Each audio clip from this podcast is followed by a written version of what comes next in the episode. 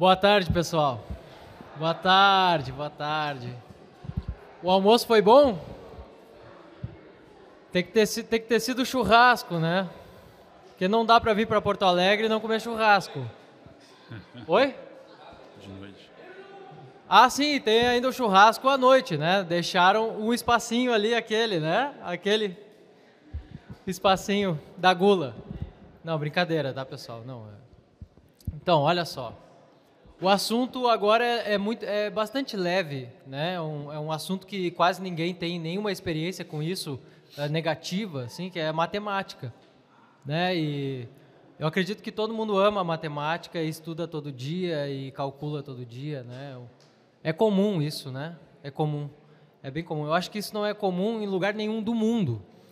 Então, antes da gente começar aqui com o assunto mais duro mesmo, eu lembro que eu achava que sabia muito pouco de matemática, né? E que uh, e que isso era uma coisa, mas mas eu sempre gostei de matemática e e sempre achei que, bom, sabia o suficiente para aquilo que eu estava desempenhando e certa vez eu fui trabalhar num laboratório na, na Alemanha em que nós usávamos alguns softwares de, de desses de, de, simulação computacional. Então nós colocamos ali materiais, né, e simulamos interações com os materiais. Eles se ou existe ali uma máquina que, que nós simulamos no software e mostra depois o resultado daquele metal e tudo. E aí os indianos lá na Alemanha, porque a Alemanha sempre é um lugar muito diverso, assim, de, tem diversos povos ali que se misturam, nas, principalmente no meio acadêmico, né? Então um dos indianos que, que ali estava, ele me perguntou como ele fazia para encontrar um ponto, né? Então o software tem lá aquela, aquelas dimensões ali, no caso ali numa tela que, que demonstra ou que mostra ali uh, o espaço tridimensional. E ele queria encontrar ali um ponto e ele precisava precisava ali de uma de um usar um, um conceito muito básico ali. Ele precisava saber uh, uh, usar né encontrar uma distância de um lado de um triângulo e precisava de alguma coisa muito básica de trigonometria e ele não sabia fazer aquilo ali eu me espantei com aquilo eu pensei assim não esse cara ele ele está fazendo mestrado aqui na Alemanha né aqui perto na região do Vale do, do Ruhr tá e ele não sabe aqui essa pequena, né, essa lei eh, trigonométrica. Eu fiquei espantado, ainda mais os indianos que eram os maiores, eram os maiores que sabiam, é, é, que, que praticamente fundaram os estudos da, da trigonometria como nós conhecemos. E eu fiquei espantado com aquilo, mas a verdade mesmo é que a, a, matemática não é tão habitual, não é tão habitual assim, mesmo para aqueles que estão lá desempenhando papéis que estão relacionados fortemente a essas a, as verdades matemáticas que nós estudamos. Isso às vezes não é comum, né? Uh, então eu diria que a minha palestra vai ser muito objetiva, né? Eu não é, é, e eu acho que tem que ser assim mesmo, porque o assunto nós não vamos aqui começar demonstrações nem criar um curso de matemática em 40 minutos, em 50 minutos. Isso é todos sabem aqui que é impossível, mas eu só quero deixar um recado bem bem simples aqui de que a, o, quanto à pedagogia da matemática e um pouco da história, né? Então, assim, nós temos alguns obstáculos ao aprendizado da matemática que são, é, que são muito comuns e que eles são o que, se nós vencermos alguns desses obstáculos, nós vamos chegar àquele fim último que todas as ciências têm e a matemática não deixa de ter, as matemáticas né, não deixam de ter. Tá? E quando eu falo as matemáticas, é claro que eu falo do quadrivium, e é claro que eu falo de tudo que se sucede dessa, da, desse primeiro molde do quadrivium, que depois ganha ainda outras diversas faces, vamos dizer assim. Né? Então, eu diria que existe um obstáculo da linguagem, que é um dos que nós conversamos a manhã toda sobre isso, tá? E a linguagem permeia a matemática de tal modo que nós não, às vezes não imaginamos por quê? Porque quando nós falamos em matemática aparece o que na, no, aparece o que na nossa cabeça? símbolos, símbolos de integral, na né, integração, ali ângulos, alguns, algumas letras uh, gregas, por exemplo, para as pessoas não são letras. Eles são, eles são medidas hoje, né? Quando nós olhamos para as letras gregas, alfa, beta, gama, né? As pessoas lembram, ah, sim, eu, eu lembro de algumas letras gregas que aparecem lá, são ângulos, né? Não, não, as letras gregas são as letras gregas. O problema é que os, né, os gregos só usavam as letras, né, aquele símbolo das letras para escrever os números. Não existiam ali os, os algarismos indo-arábicos. Isso é uma tecnologia já muito nova que nós usamos, os algarismos. Né? Isso já é uma coisa que foi difundida na Europa no século X, tá? por, um, por um papa ainda que, que usou da sua instituição papal para, para divulgar os números indo-arábicos, né? os algarismos. Tá? Então, olha só, esse primeiro obstáculo, a linguagem. O segundo, eu diria que é a arte, o hábito. Tá? Nós precisamos do hábito da matemática. Tá? Então, esse hábito, sem o hábito, sem um certo treino e até daquilo que nós vamos conversar um pouco aqui sobre logística, né? ou seja, a, as técnicas de cálculo, sem isso, nós também não somos capazes de avançar. Tá? Nós não somos capazes de chegar a, a, a abstrações maiores, né? não somos capazes de chegar ao conhecimento real daquilo que o número traz, nos traz, das razões que os números nos trazem, se nós também não temos nenhum hábito de lidar com os números e saber as potências desses, das próprias operações que os números têm mediante as operações, tá? E o último e mais importante de, to de todas essas coisas, né, uma certa, eu diria aqui, um, um desejo por esse conhecimento, mas um desejo que não é por saber, né, por apenas é, como nós podemos dizer assim, absorver um conhecimento ali, conhecimento de leis matemáticas, alguma coisa assim. Não, mas é um conhecimento por tudo que é, por tudo que é da criação divina, né? por tudo que está na natureza.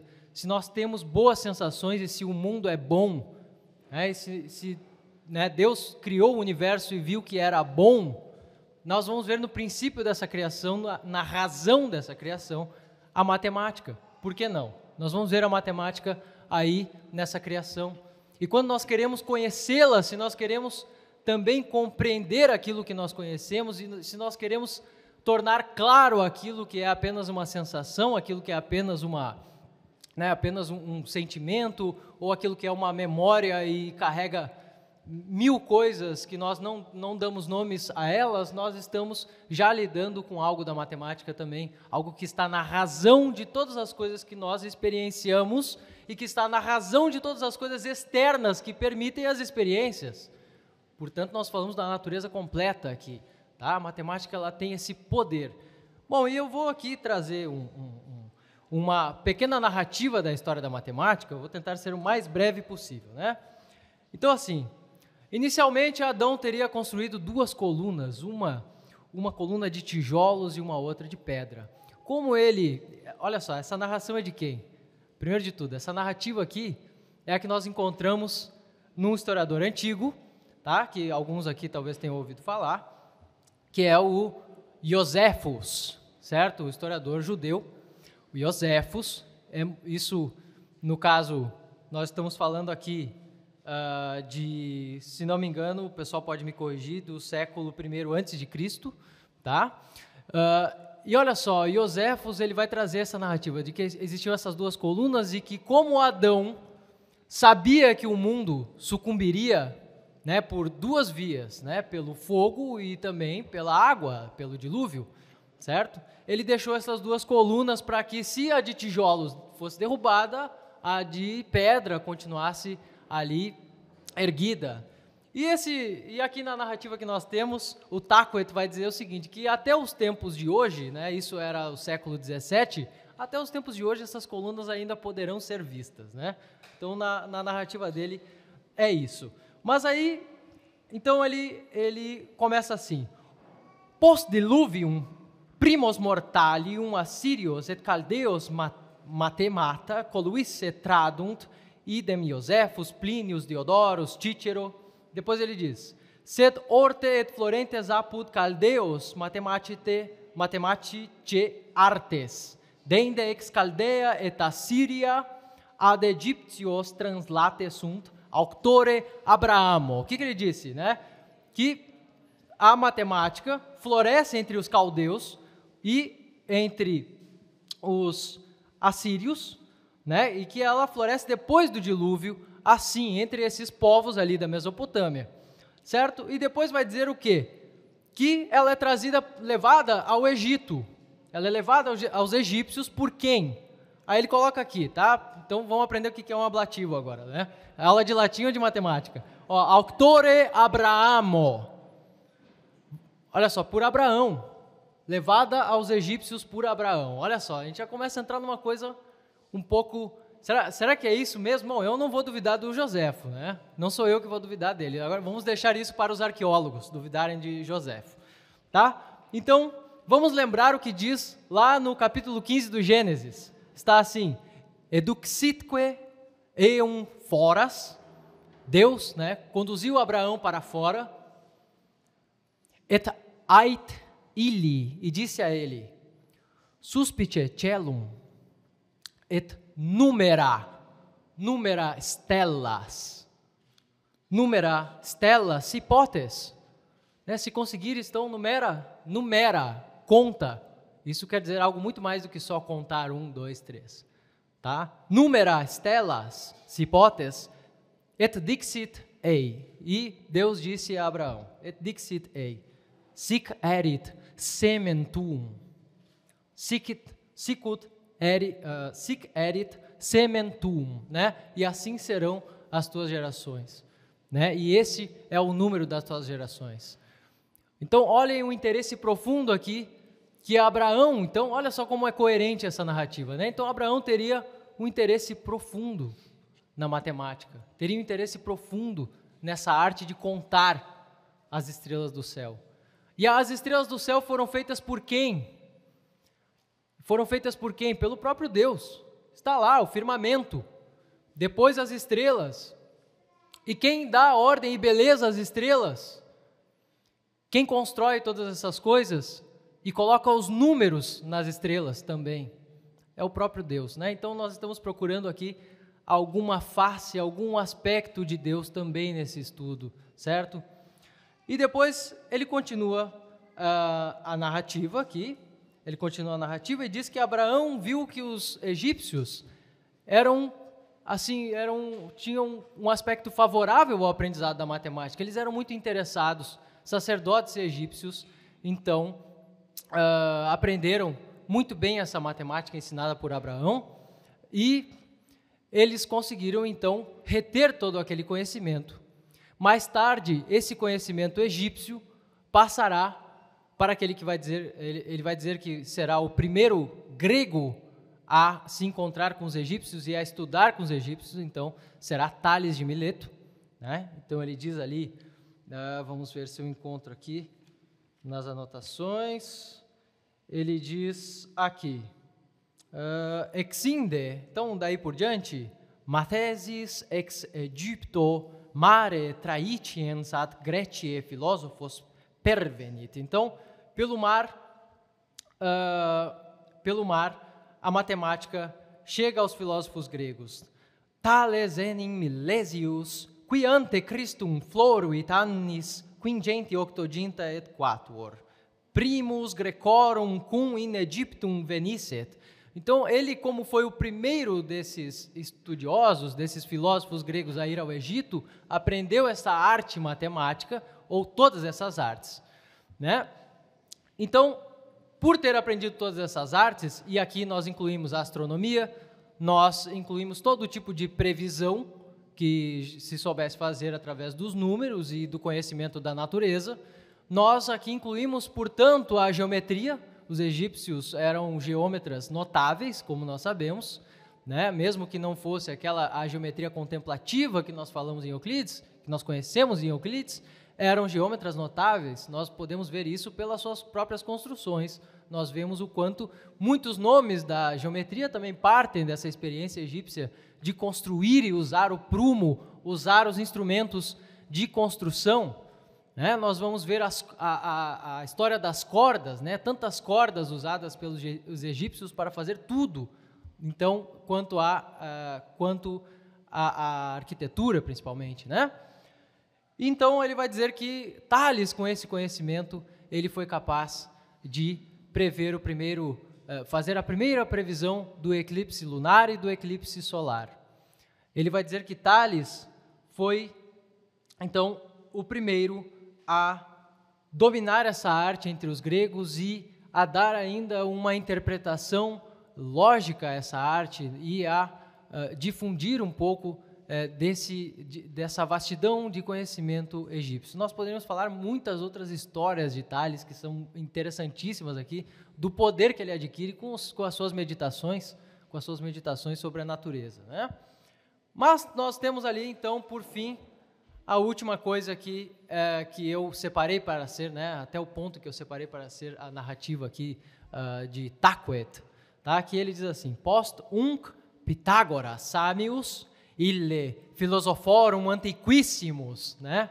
aquele antiguíssimo entre os filósofos, matemáticas, disciplinas, vehementer auxit, aumenta, vehementer, isso aí é um advérbio, acho que todo mundo já notou o que, que significa. É vehementer auxit ornavitque.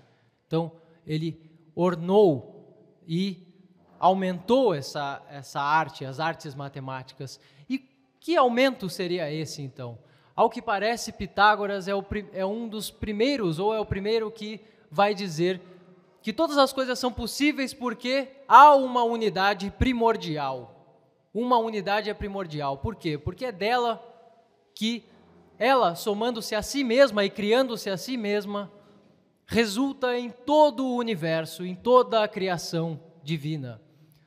E quando nós notamos que a aritmética, a primeira das artes matemáticas, tem isso, nos leva ao padrão, à razão dos números, no seu princípio da contagem, nós temos, nós começamos a vislumbrar um pouco dessa arquitetura, dessa arquitetura divina que se esconde em todas as coisas, em todas as coisas uh, as quais nós humanos podemos pensar, tá?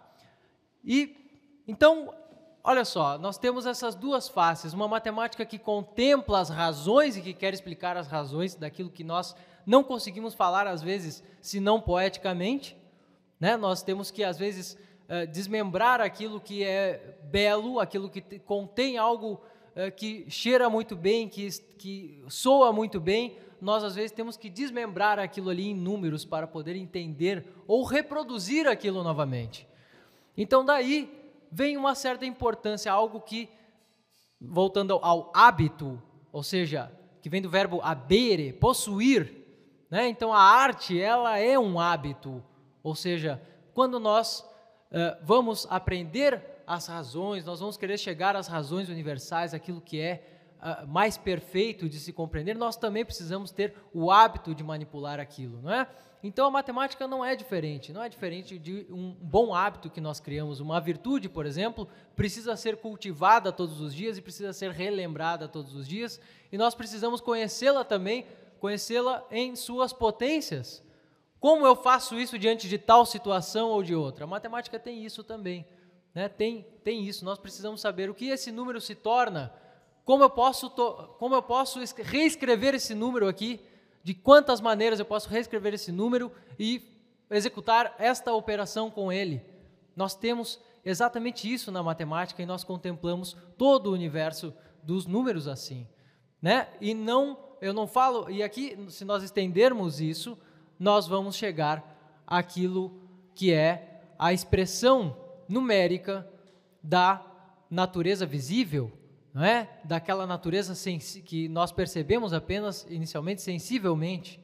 Né? Então nós olhamos para o céu, nós olhamos para o movimento dos astros e nós numeramos esse movimento.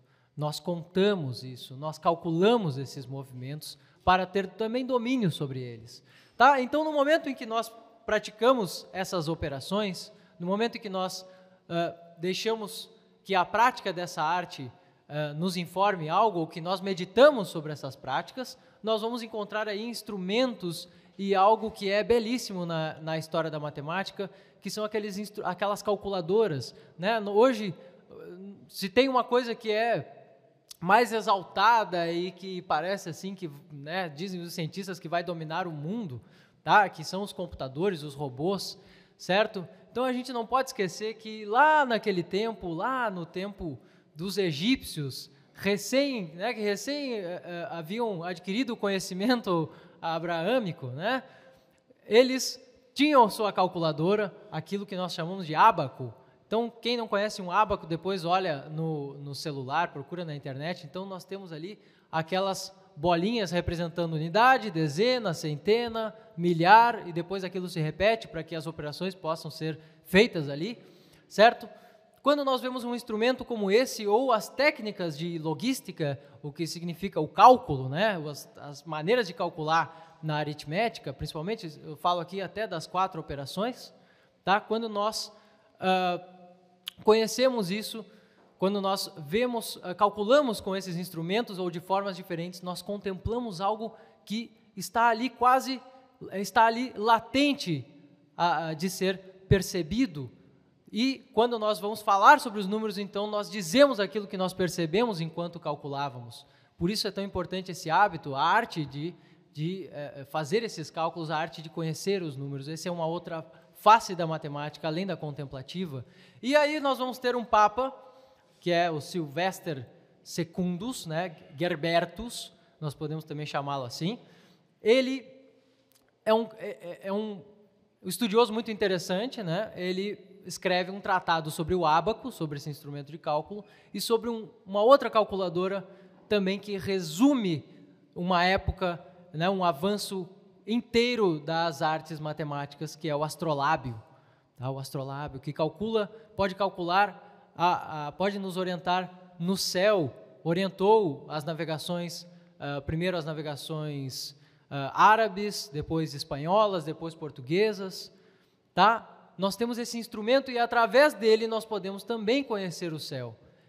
Por isso que se dá tanta atenção a isso, afinal de contas nós temos tudo unido na realidade uh, que nós estamos tentando perceber, que nós estamos tentando compreender.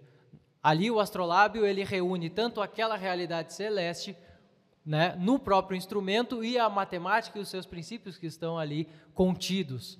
E é por isso que é, é, era um instrumento analógico tão fascinante, tá, que ganhou um tratado aqui com o Papa já no século X, já depois de tudo isso que aconteceu na matemática, depois de Boécio, que o Igor vai, vai nos falar muito melhor sobre Boécio, que é um nome muito importante nessa história tá? Aí esse Papa vai uh, dar um entendimento profundo a essas coisas, tá? E tudo isso, toda essa contribuição da qual eu falo, tu, todos, todos esses conhecimentos, então, para serem adquiridos, para que nós tornemos a matemática uh, um, um, uma ferramenta ou uma arte na nossa, no nosso hábito, né? Eu sou até redundante aqui em falar isso, tá? Mas que nós tornemos a matemática uma arte para nós, uma, um objeto de contemplação, ou melhor, um instrumento de contemplação, nós precisamos vencer essas barreiras e a pedagogia deve nos ajudar a fazer isso. Tá? Nós devemos ser levados por todos esses caminhos e nós devemos também vislumbrar esse conhecimento, esse, isso tudo que o quadrívio nos dá, certo? E essas barreiras são essas das quais eu falei. Nós precisamos ter esse, a nossa capacidade de linguagem bem desenvolvida para entender tudo isso que foi informado durante todo esse tempo, né? E nós precisamos ter esse hábito, até o hábito da logística, e nós precisamos ter esse profundo desejo de Abraão, de quem nós herdamos todo, também toda, toda essa Uh, uh, toda essa esse amor nós podemos dizer assim né de quem nós também devemos herdar o amor pela natureza e pela verdade. Certo? Esse é o meu recado é, rápido, simples e agora eu passo é, a palavra para o Igor. Espero que tu possa se usar aqui um pouco do que eu falei para a gente continuar. Então, muito obrigado, pessoal.